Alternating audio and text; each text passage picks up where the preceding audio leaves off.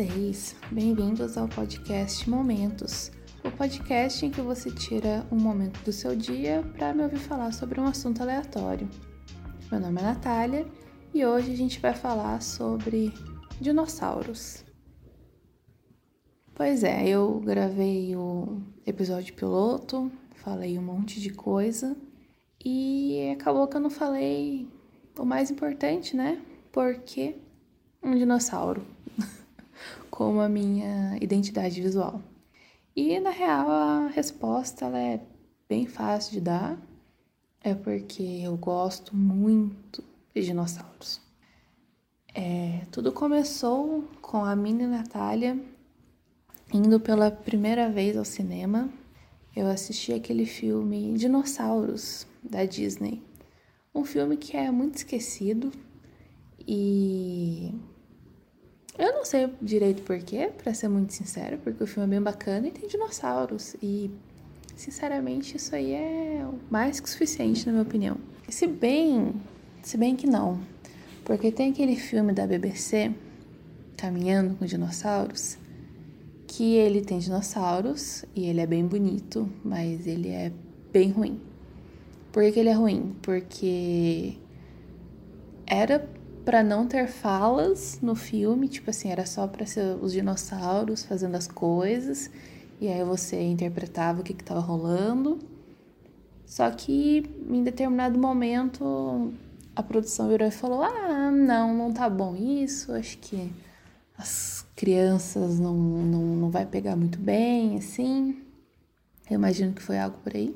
E aí eles fizeram uma narração por cima então é muito estranho, porque tem o dinossauro ali parado e tem aquela voz de fundo falando: Ah, nossa, eu gosto muito de correr. E tipo, é um dinossauro normal, sabe? Ele não tem expressão nenhuma, então a boca dele não mexe quando ele fala. E é muito estranho. O que o filme da Disney faz direito, porque os personagens eles falam e eles têm umas expressões, apesar de ser bem realista, eles têm umas expressões um pouquinho mais cartunescas, né? Os olhos ali um pouco maiores, eles fazem expressões, né, mais humanizadas. Então, isso aí é bacana, você não tem essa sensação de estar tá vendo um documentário. O que é bem interessante o conceito de documentário sendo sobre dinossauros, né? Mas sobre isso a gente pode gravar até um podcast à parte, porque temos grandes casos de documentários aí sobre coisas que não existem.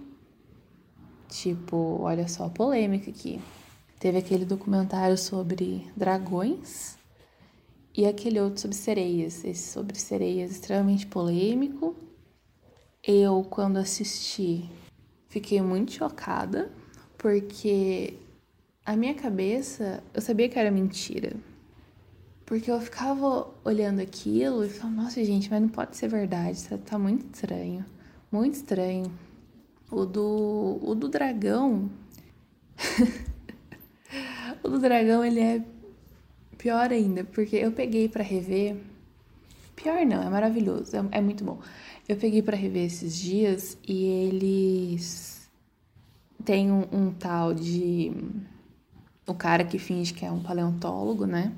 E aí eles supostamente acha na Romênia um cadáver de, de um dragão congelado. O gelo ele preservou, né, aquele cadáver.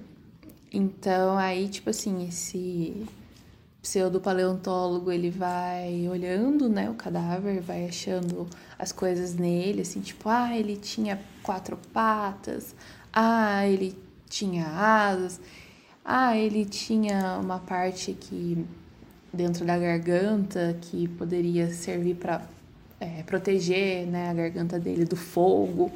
E aí, à medida que ele vai falando isso, as coisas do dragão, vai tendo, né, a cutscene do, do dragão fazendo essas coisas. Tipo assim, vai, vai passando, tipo, do dragão desde a época dos dinossauros até a atualidade, assim. Então, atualidade entre aspas, né? Eles acabam ali no século XIV, se não me engano. E aí vai dizendo, tipo, ah, isso aqui é uma evolução, então tem o dragão da pré-história, tem o dragão da época dos dinossauros que voava, só cuspia fogo, aí depois ele foi pra água, aí você tem o dragão chinês, que é aquele dragão meio alongado, parecendo uma serpente. Então, assim, gente, é uma coisa assim, maravilhosa, um exercício de criatividade que eu dou os parabéns para quem idealizou. É fantástico.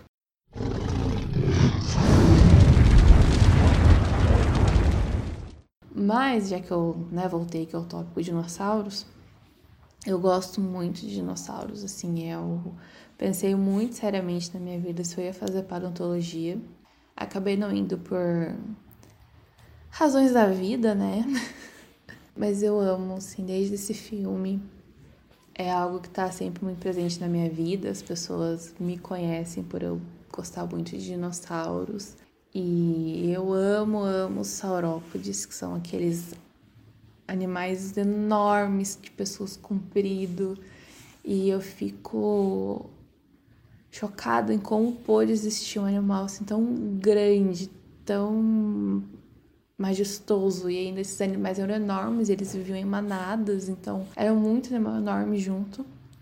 E o meu preferido é esse do, do logo, que é o Diplodoco que desde que eu li numa revistinha, eu acho que foi uma revistinha da, do chocolate surpresa, Nestlé patrocina eu, que dizia que a, a cauda dele era tão comprida e tão fina que ele poderia usar como um chicote, né? Era um, os paleontólogos imaginavam que ele poderia usar para isso. Eu fiquei achando isso incrível. Eu imaginei os animais carnívoros chegando para pegar ele, ele pá, pá, pá, chicoteando um por um.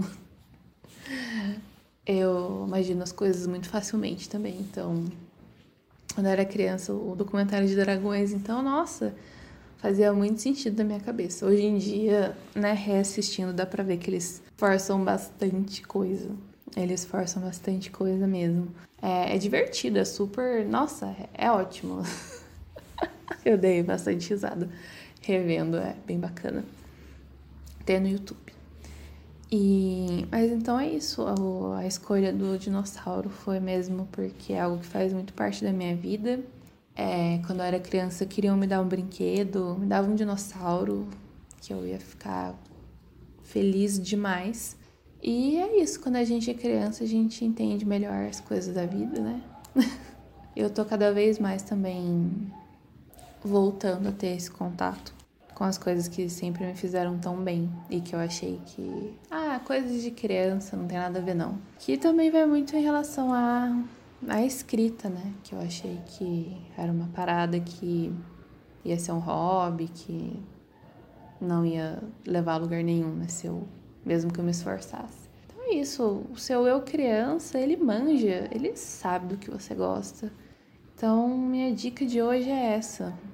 Lembrem dos seus eus crianças. Eles podem ter algumas respostas aí importantes para vocês. Então é isso, galera. Muito obrigada por ouvirem mais este podcast.